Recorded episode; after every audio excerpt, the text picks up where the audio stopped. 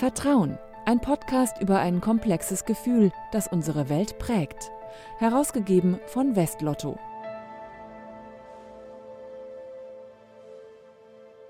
Zu dieser Ausgabe begrüßt sie wie immer Philipp 1, diesmal aus dem Studio in Berlin.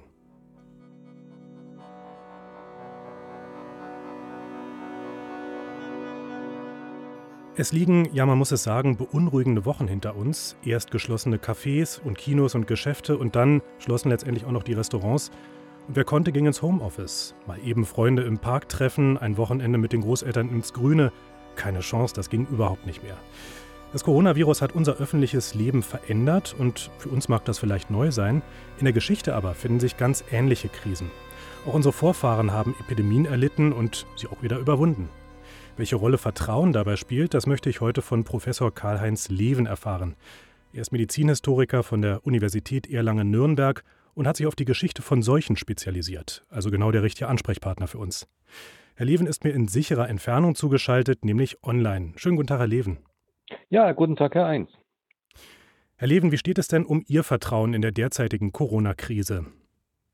Nun, als Medizinhistoriker, der mit einem gewissen Schwerpunkt auf der Seuchengeschichte tätig ist, ist die gegenwärtige Krise im Grunde die Wiederholung eines historischen Normalfalls. Also die Menschheit, auch die europäische Geschichte ist voll von solchen Zügen, von Epidemien, auch Pandemien. Und äh, ich sehe das recht nüchtern und abgeklärt und neige nicht zu einer Panikwahrnehmung, sondern bleibe, bleibe ganz ruhig. Das heißt, das, was wir gerade erleben, das ist historisch gesehen eigentlich ja fast normal und eher ungewöhnlich, dass wir so lange keine Pandemie hatten. Na, wir haben von Zeit zu Zeit ja auch äh, in der, in der Zeitgeschichte, also in der jüngeren Vergangenheit, auch Pandemien erlebt.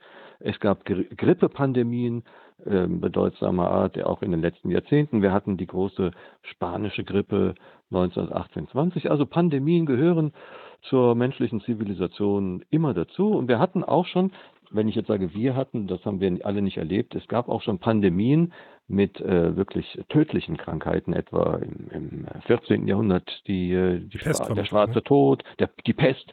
Wir hatten im 6. Jahrhundert nach Christus die Justinianische Pest und das waren Epidemien von, von geradezu apokalyptischem Ausmaß. Davon sind wir heute meilenweit entfernt. Nun ist es trotzdem so, dass viele Menschen in ihrem Alltag ja sehr stark eingeschränkt sind. Also sie müssen zu Hause bleiben, sie können nicht mehr äh, einfach in den Urlaub fahren. In vergangenen Epidemien gab es ja auch schon das Mittel der Quarantäne, das gibt es seit dem Mittelalter. Wie hat das Vertrauen den Menschen geholfen, so etwas durchzustehen, auch die Isolation durchzustehen, wenn wir jetzt mal die historischen Epidemien uns anschauen? Also Pestbekämpfung, und ich wähle hier ganz bewusst das Wort Pestbekämpfung als Allgemeinbegriff für Seuchen, Prophylaxe und Seuchenabwehr, also das, was wir heute erleben. Pestbekämpfung ist in erster Linie ein politisches Handlungsfeld. Seit der frühen Neuzeit, also seit rund 500, 600 Jahren, ein politisches Handlungsfeld will sagen, eine Obrigkeit gleich welcher Art, ist es die Regierung eines Stadtstaates, Venedig, Florenz, oder ist es ein, ein Königreich, oder ist es ein moderner Staat, eine Demokratie in, in unserer Zeit. Eine, eine Obrigkeit ist herausgefordert durch eine solchen Bedrohung. Und sie reagiert und sie muss beweisen, sich selbst und ihren gegebenenfalls Untertanen oder eben ihren Bürgerinnen und Bürgern heute, sie muss beweisen, dass sie mit dieser Bedrohung fertig wird. Und sie versucht, dies zu erreichen durch Maßnahmen, die sich am zeitgenössischen Stand des Wissens, insbesondere des medizinischen Wissens, orientieren. Das ist ein durchgehender Zug der Seuchenabwehr in Europa seit 500 bis 600 Jahren. Und wir stehen hier in einem Beispiel dieser Art von Seuchenabwehr. Es gibt ja zum einen das Vertrauen in die Mediziner, über das haben Sie ja gerade gesprochen, aber auch sowas wie ein Vertrauen, das werde ich schon schaffen, da werde ich irgendwie durchkommen. Was hilft den Menschen dabei? Nun, wir haben einmal das äh, von Ihnen erwähnte Vertrauen in eine wie auch immer geartete Obrigkeit, die sich in solchen Zeiten mit dem medizinischen Wissen und Handeln verbindet, im Sinne einer fast einer Staatsmedizin, wie man das früher genannt hat.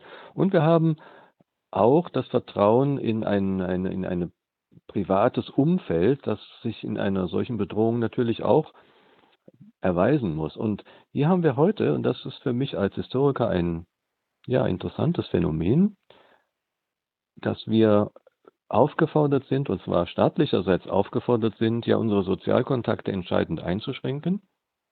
insbesondere im Umgang mit den medizinisch besonders Gefährdeten, das heißt den Hochbetagten und den Kranken, den Vor Vorerkrankten. Nicht, das ist ein, ein sehr ja, eingreifendes äh, Handeln, beziehungsweise ein, ein Verbot, denn gerade die Zuwendung zu den Kranken, den Schwachen, den Alten ist ja sonst ein Zeichen für eine vertrauensbildende Maßnahme äh, par excellence. Das heißt, wir kümmern uns um die Schwächeren, ganz allgemein gesprochen, um ihnen zu helfen. Und eigentlich gerade in der Not helfen wir doch gerne. Und, und das ist eine große Aufgabe immer gewesen. In der Sozialethik, in allen Religionen ist das, ist das eine Maxime. Ja? Und genau das dürfen wir jetzt nicht mehr. Was bewirkt das im, in der Gesellschaft? Nicht? Das ist eine Frage, die nicht leicht zu beantworten ist. Wenn wir mal an den Beginn einer solchen Seuche, also einer solchen Epidemie gehen, da sind die Menschen ja erstmal verunsichert. Sie erwarten Schutz, ganz zu Recht, von der Politik und auch vom Staat. Beginnt jede Epidemie mit einer Vertrauenskrise? Eine Epidemie, eine Seuchenbedrohung ist äh, das Beispiel für eine angstauslösende Bedrohung. Also Verunsicherung und äh, Verlust des Vertrauens in die bislang selbstverständliche Lebensweise. Das ist ein Merkmal jeder Seuche und auch jeder solchen Bedrohung.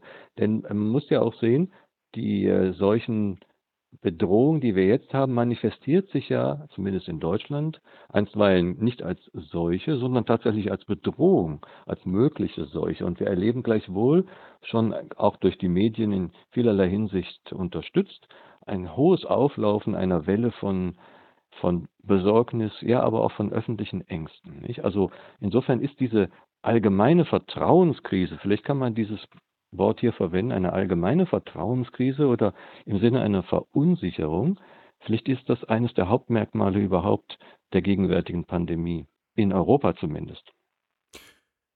Die Politiker und die Staatschefs reagieren ja ganz unterschiedlich. Also wenn man jetzt zum Beispiel nach Frankreich schaut, äh, Emmanuel Macron hat sehr herbe Rhetorik aufgefahren, Kriegsrhetorik gar. Die Bundeskanzlerin Angela Merkel dagegen ist ja eher sachte in der Rhetorik. Was schafft mehr Vertrauen? Nun, man muss sehen, dass andere Länder, auch unsere europäischen Nachbarn, wie etwa Frankreich, was Kriegsmetaphorik angeht, ein, ein etwas anderes historisches Selbstverständnis haben. Also Frankreich führt selbstverständlich auch weiterhin Kriege in Afrika und auch in anderen Weltgegenden, beziehungsweise hilft militärisch. Und in Deutschland weiß man, dass alleine das Wort Krieg schon verpönt ist, auch in solchen Lagen, in denen wir tatsächlich Krieg führen, etwa in Afghanistan. Das hat lange gedauert, viele Jahre, bis man sich dazu durchgerungen hat, anzuerkennen, dass wir einen Krieg in Afghanistan führen. Nicht? Insofern ist die ist diese Sprachregelung, die etwa die Bundesregierung meines Erachtens sehr zu Recht, die Bundeskanzlerin hat da in der Tat verbal abgerüstet, verglichen mit, mit anderen Ländern. Übrigens reden sehr viele Staatschefs inzwischen von Krieg gegen das Virus. Das sind Bilder, die man vielleicht andernorts ganz gut brauchen kann. Aber äh, noch einmal, ich halte eine sprachliche Abrüstung wie sie, wie sie Angela Merkel dort ähm, vornimmt, für ausgesprochen hilfreich, um mal ihre Wortwahl zu übernehmen. Ausgesprochen hilfreich, ja, man möge auf dem Teppich bleiben, wir führen keinen Krieg gegen ein Virus, sondern wir treffen Vorsichtsmaßnahmen, Abwehrmaßnahmen, die jederzeit auch auf den Prüfstand gehören. Wir befinden uns nicht im Krieg. Bei so einer Epidemie, da spricht man ja in der Regel von einer Krise. Ich könnte mir aber vorstellen, dass das ganz viele Krisen sind in einer Epidemie, die wir durchlaufen. Welche Krisen gibt es da jetzt mal auch psychologisch betrachtet, auch äh, historisch zum Beispiel? Ja, also man muss vorausschicken, dass also solchen Bedrohungen immer auch das öffentliche Leben stark erschüttern und äh, statt Vertrauen Verunsicherung, auch Misstrauen sehen. Auch das ist ein Phänomen, das wir gerade in solchen Zeiten immer wieder sehen. Gerüchte, Verdächtigungen aller Art, nicht? Und da sind wir in der heutigen äh, frühen 21. Jahrhundertwelt insofern ein bisschen besser dran als die massenmediale Berichterstattung, also die traditionellen Medien, Radio, Fernsehen, aber auch Podcasts aller Art und auch das Internet, in Summa doch dazu beitragen, den Kenntnisstand der allgemeinen Öffentlichkeit deutlich zu heben. Mit anderen Worten also im Grunde vertrauensbildend zu wirken. Also Information, Transparenz sind in solchen Zeiten ganz wichtig. Das heißt, man muss wissen, worüber man spricht und man muss es auch von verschiedenen Standpunkten aus betrachten dürfen, auch öffentlich. Und das ist bei uns der Fall. Sie finden also äh, die Stimme der Regierung, die Administration, die Exekutive mit ihrem strikten Kurs der Abschließung. Sie finden aber gleichwohl auch in der Öffentlichkeit kritische Stimmen von Fachleuten, von Wirtschaftswissenschaftlern, von Medizinern, die das durchaus kritisch beäugen und das auch zur Diskussion stellen. Das ist eine Art ja moderner und auch demokratischer Diskurs.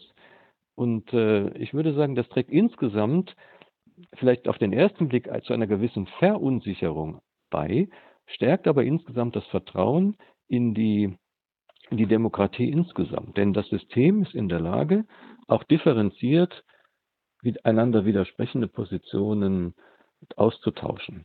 Ganz im Gegensatz etwa zu totalitären Staaten, in denen eine bestimmte solchen Politik dekretiert wird, auch heute, die nicht diskutiert wird. Nicht? Und da haben wir auch Beispiele, die uns der, äh, derzeit beschäftigen. Nun sprachen Sie gerade über Fehlinformationen, Fake News. Gerade die verbreiten sich natürlich übers Netz auch rasend schnell. Das kann ja auch Misstrauen schüren. Ja, in der Tat. Wir haben gerade im, im Internet, das ja offenbar keiner Kontrolle auch zu unterliegen scheint, was andererseits auch wiederum gut ist im Sinne der Meinungsfreiheit. Wir müssen das aushalten. Also äh, alle möglichen Gerüchte, Verdächtigungen, Unterstellungen. Das ähm, bislang äh, lustigste, was ich da gehört habe, ist, dass man vom äh, Robert Koch Institut behauptet habe, aber wohlgemerkt, das ist jetzt ein Scherz, äh, dass zwei in die Nase gesteckte Wachsmalkreidestifte besonders gut gegen eine Ansteckung gegen Corona helfen. Das, das war so eine Art Persiflage, die ich gestern gehört habe. Und es gibt aber viele ernst gemeinte und gar nicht so lustige Gerüchte, wer da warum dieses Virus freigesetzt haben soll, vielleicht auch viele Fehlrezepte, was nun dagegen helfen könnte, ja, alles Unfug, aber das muss man aushalten. Es gibt auch inzwischen so Plattformen, auf denen ein Faktencheck durchgeführt wird von solchen Pseudo-Informationen. Ich finde, das gehört dazu und natürlich kann man sich da auch verrückt machen, aber die Leute müssen doch wissen, es gibt seriöse Nachrichtenportale und dazu zähle ich die traditionellen Medien. äh, und es gibt auch die freie Wildbahn des Internets. Und jeder, der einigermaßen bei Verstand ist, wird erkennen, ja, da gibt es in der Tat ein, ein, ein wildes Durcheinander. Und es gibt auch äh, die, die alles genau wissen zu scheinen und, und äh, die perfekten Durchblicker. Aber in der, in der Summe ergibt sich doch ein sehr, sehr differenziertes Bild. Und jeder, der einigermaßen aufgeschlossen ist und guten Willens ist, wird in der Lage sein, hier die Informationen auch zu finden, die wirklich auch zur Sache sprechen und damit auch das Vertrauen wiederherstellen können, ja davon geht natürlich die Bedrohung nicht weg. Also die Seuche kriegen wir nicht weg dadurch, dass wir darüber äh, offen uns austauschen und alle Informationen bereitstellen. Es zählt natürlich noch etwas. Die Seuche selbst muss auch noch verschwinden. Aber das äh, allgemeine Vertrauen kann durch eine weitgehend freie Meinungsbildung und eine Informationsfreiheit nur gestärkt werden. Alles, worüber wir jetzt sprechen, also angefangen wirklich von den ganz tief sitzenden Ängsten in so einer Epidemie, ähm, sich dort anzustecken, nicht genau zu wissen, wo kann ich mich anstecken, wo kommen eigentlich die Viren genau her. Ähm, dann auch die Fehlinformationen, über die wir gerade gesprochen haben, aber auch so eine Art Vertrauenskrise in den Staat oder auch in Mediziner. Das sind ja alles nicht neue Phänomene, sondern viele davon, die finden wir auch in der Geschichte. Wie sehr beeinflussen uns solche historischen Erfahrungen noch heute? Ja, die Frage, ob die Geschichte irgendwelche Lehren bereithält, ist natürlich sehr interessant. Ich möchte einmal die These wagen, dass die meisten Menschen, sofern sie nicht Historikerinnen und Historiker sind, von der Geschichte der Seuchen vergleichsweise unscharfe Vorstellungen haben. Und vielleicht ist das auch ganz gut so, weil man es für das Leben und auch für das Überleben in der Gegenwart nicht unbedingt braucht. Nicht? Äh, es kommt darauf an, dass man das historische Wissen gelegentlich, wenn es denn gebraucht wird, wie jetzt zum Beispiel, abrufen kann bei Leuten, die sich da auskennen und die vielleicht das als Beruf ausüben und die auch gerne bereit sind, äh, darüber zu sprechen. Also äh, was allen Menschen, die etwa des Lesens sind, natürlich immer möglich ist, äh, sei es in Romanen oder in Sachbüchern, sich zu informieren, auch über historische Zusammenhänge, auch über die Seuchengeschichte. Und ich glaube, das geschieht gegenwärtig auch. Und ich empfehle da zum Beispiel die Lektüre von Alessandro Manzoni, äh, Die Verlobten, I Promessi Sposi heißt das auf Italienisch, ein Roman des 19. Jahrhunderts.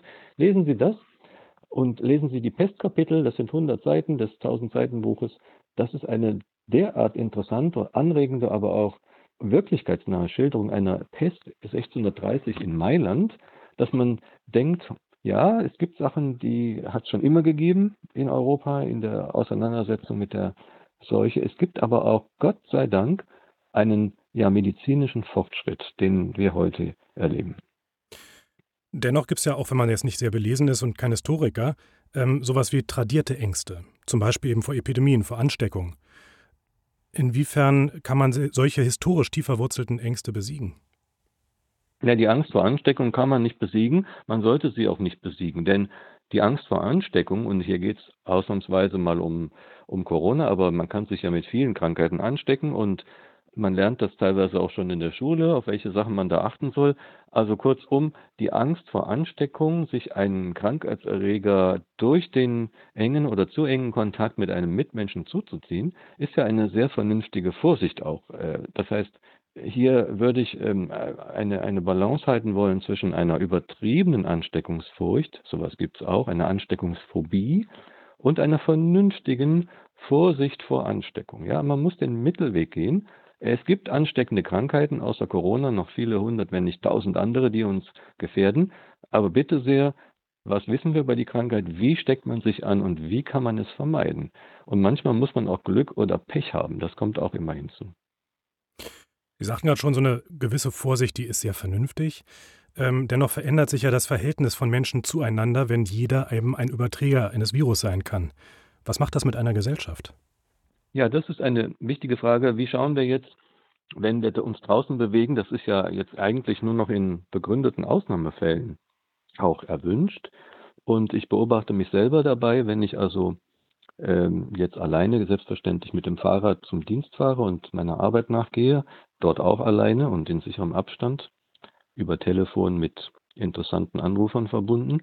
Auf dem Weg dorthin aber mir jemand entgegenkommt, äh, zu Fuß oder auf dem Fahrrad und man schaut sich komischerweise jetzt anders an als vor, vor zwei Wochen. Man mhm. denkt, ob man es will oder nicht, was machen die eigentlich da? Warum sind die unterwegs? Ein Gedanke, der geradezu absurd ist.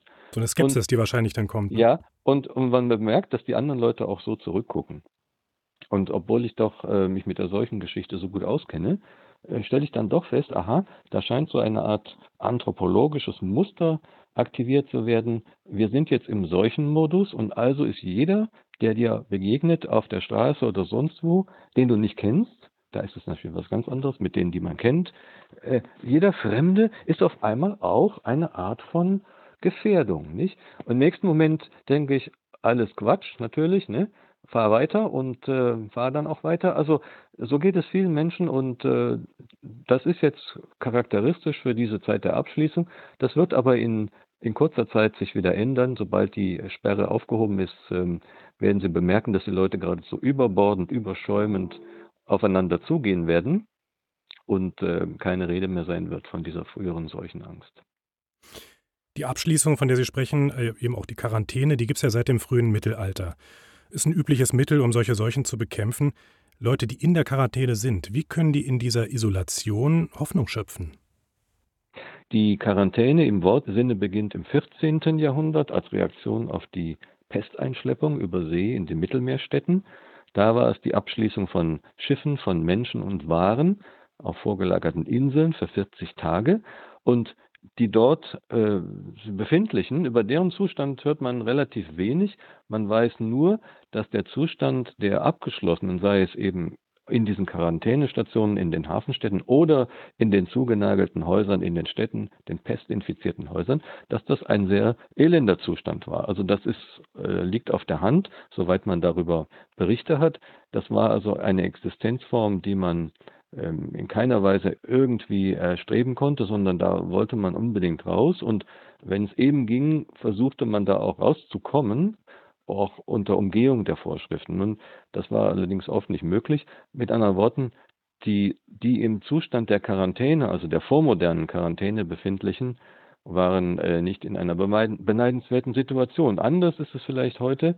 Diese innere Abschließung, dieser komplette Shutdown, der äh, hat ja für manche Zeitgenossen auch den Charakter eines Art Zwangsurlaub oder dieses Homeoffice so eine Art Verlagerung der Arbeit nach zu Hause. Also sagen wir einmal, das ist mit den vormodernen Formen der Quarantäne nicht beziehungsweise noch nicht vergleichbar.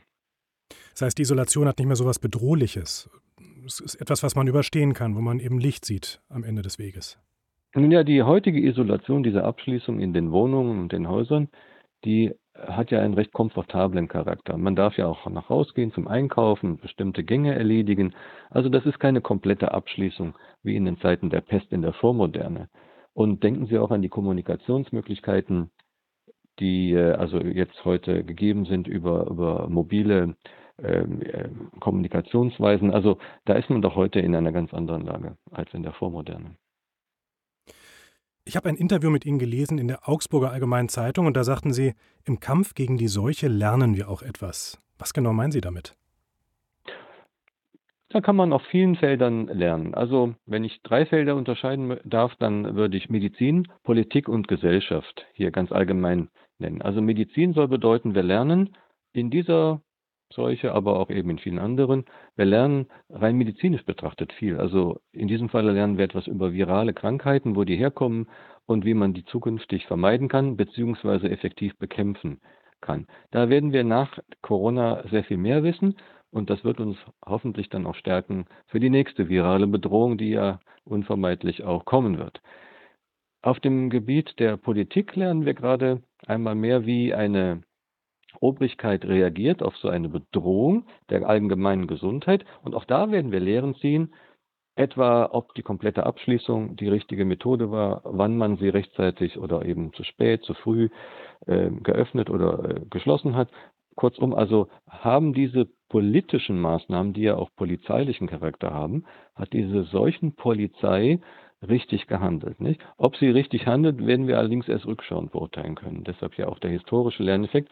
Und was die Gesellschaft angeht, werden wir lernen, wie geht die Gesellschaft mit dieser Herausforderung um, dass wir auf eine medizinische Bedrohung unter dem Ratschlag von Virologen einen kompletten Shutdown der Wirtschaft durchführen, der uns einen immensen Preis abverlangen wird. Und zwar materiell, aber auch in unserer Lebensweise einen Einbruch bewirken wird, der noch gar nicht absehbar ist. Das, da werden wir sehr viel lernen über die gesellschaftliche Reaktion, die Schuldzuweisungen, den Streit, der daraus entsteht.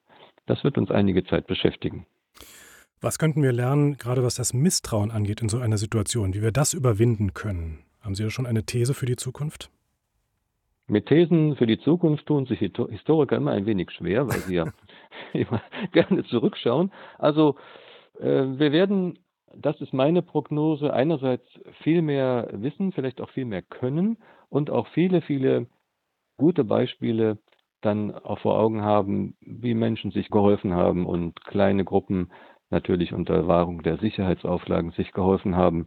Da werden wir sehr viele gute Beispiele sehen. Wir werden aber auch sehr viele böse Überraschungen erleben in der Aufarbeitung, in der Rückschau wer hat wann was falsch gemacht, wer hat wann was gewusst, was er hätte mitteilen müssen oder können oder sollen, welche Fehler sind gemacht worden. Da denke ich an eine sehr, sehr harte Aufarbeitung, die, ähm, die auch äh, sehr unschöne Seiten haben wird.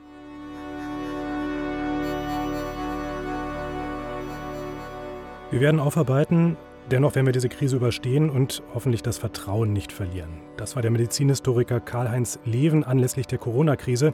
Und das war auch der Vertrauen-Podcast für dieses Mal. Bleiben Sie gesund. Am Mikrofon verabschiedet sich Philipp 1.